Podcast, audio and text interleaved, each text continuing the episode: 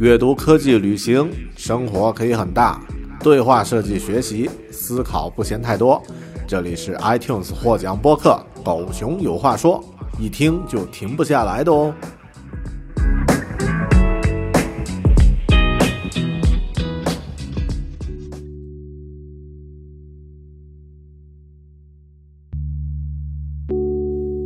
Hello，你好，这里是独立知识型脱口秀《狗熊有话说》Bear Talk，我是大狗熊。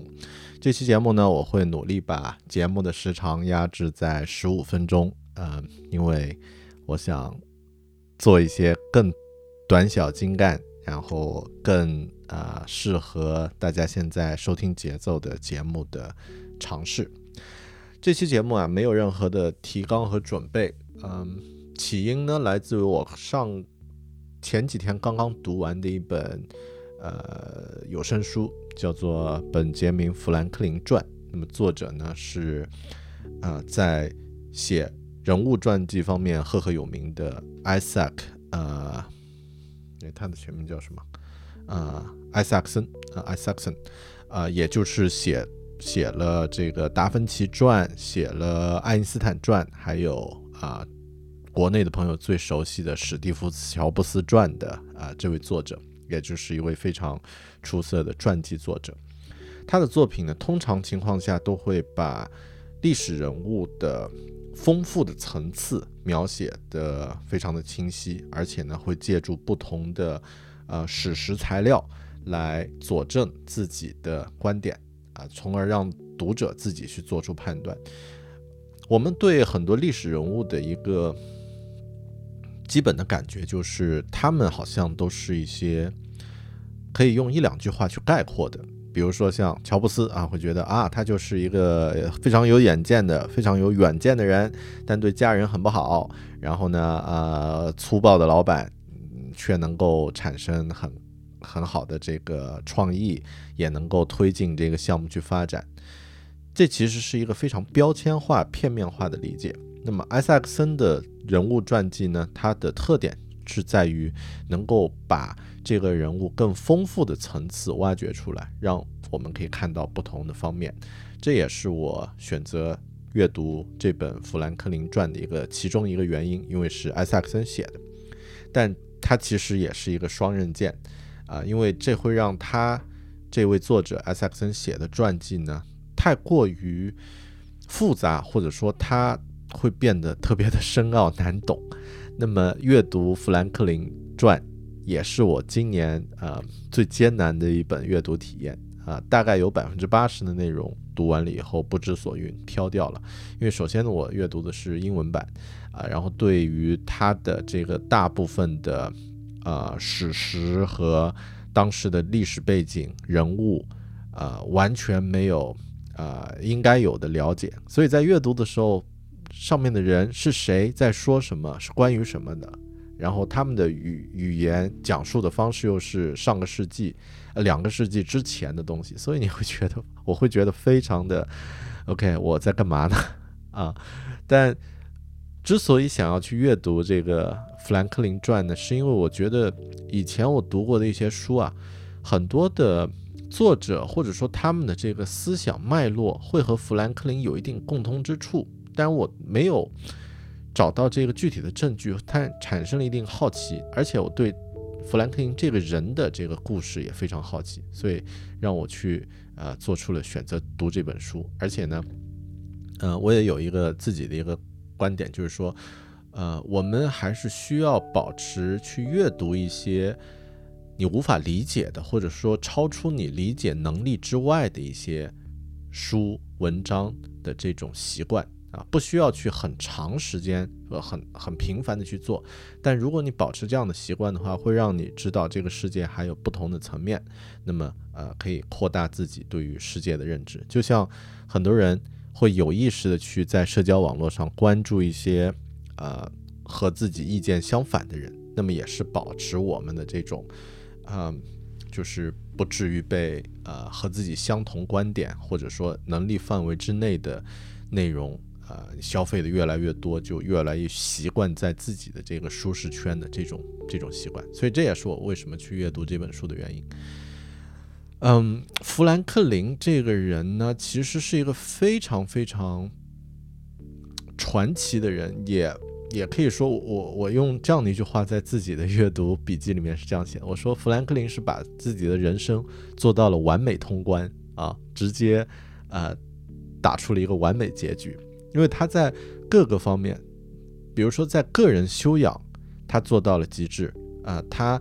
呃，身无分文来到一个一个城市，呃，费城，然后呢，在那里通过几年、十几年时间，成为当地的意见领袖，所有的人呃都知道他，然后都愿意去找他去请教，然后他也无私的去帮助一些这个其他的人，构建了自己的这个呃 networking 啊，我们可以说构建了自己的人脉啊，然后就在专业主义方面，他做到了很厉害，然后呢，他是一个作家。他写的这个《穷理查年鉴》，啊，《穷查理宝典》啊，年鉴吧，啊，就是啊，是美国非常呃重要的一本畅销书。然后呢，他也作为出版商出了很多呃经典的这个书籍。那么最后呢，他在晚年写的这个《富兰克林自传》呢，是美国应该是最畅销的这个自传著作啊，畅销数百万册，影响了大量的后面的呃其他的人，包括。呃，现在的这个，比如呃，投资界的大佬查理芒格啊，那么也是他后面查理芒格自己写自传，就是深受啊富兰克林影响，所以查理芒格的自传叫做《穷查理宝典》嘛，对，也就是名字就是向这个富兰克林致敬的。然后呢，像啊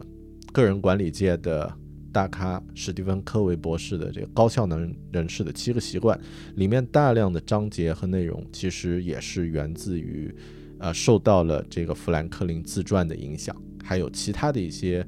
个人管理方面的呃著作呢，也都受了呃富兰克林的影响。那么同时，他还是一个杰出的科学家、发明家。比如说，大家都知道那个著名的风筝试验，对吧？就是一个人把风筝，呃，这个大雨天放到天上，然后呃雷电。那么这个试验就是富兰克林做的。然后呢，他还做，他还发明了很多东西。他发明了避雷针，他发明了双双目眼镜，也就是呃。两个镜片同时可以架在眼睛上，我们现在习以为常的这个这个眼镜啊，可以说他发明了一个产业。然后呢，他还发明了富兰克林壁炉，甚至他还是一个美食家，他还有很多的这个菜谱。那么我还曾经在图书馆看到一本是国父菜谱啊，富兰克林的头像，然后上面戴着一个厨师帽，然后里面有很多他他的这个呃他的这个菜谱。然后除了这些呢，他是政治家，那不说了啊，他是外交家，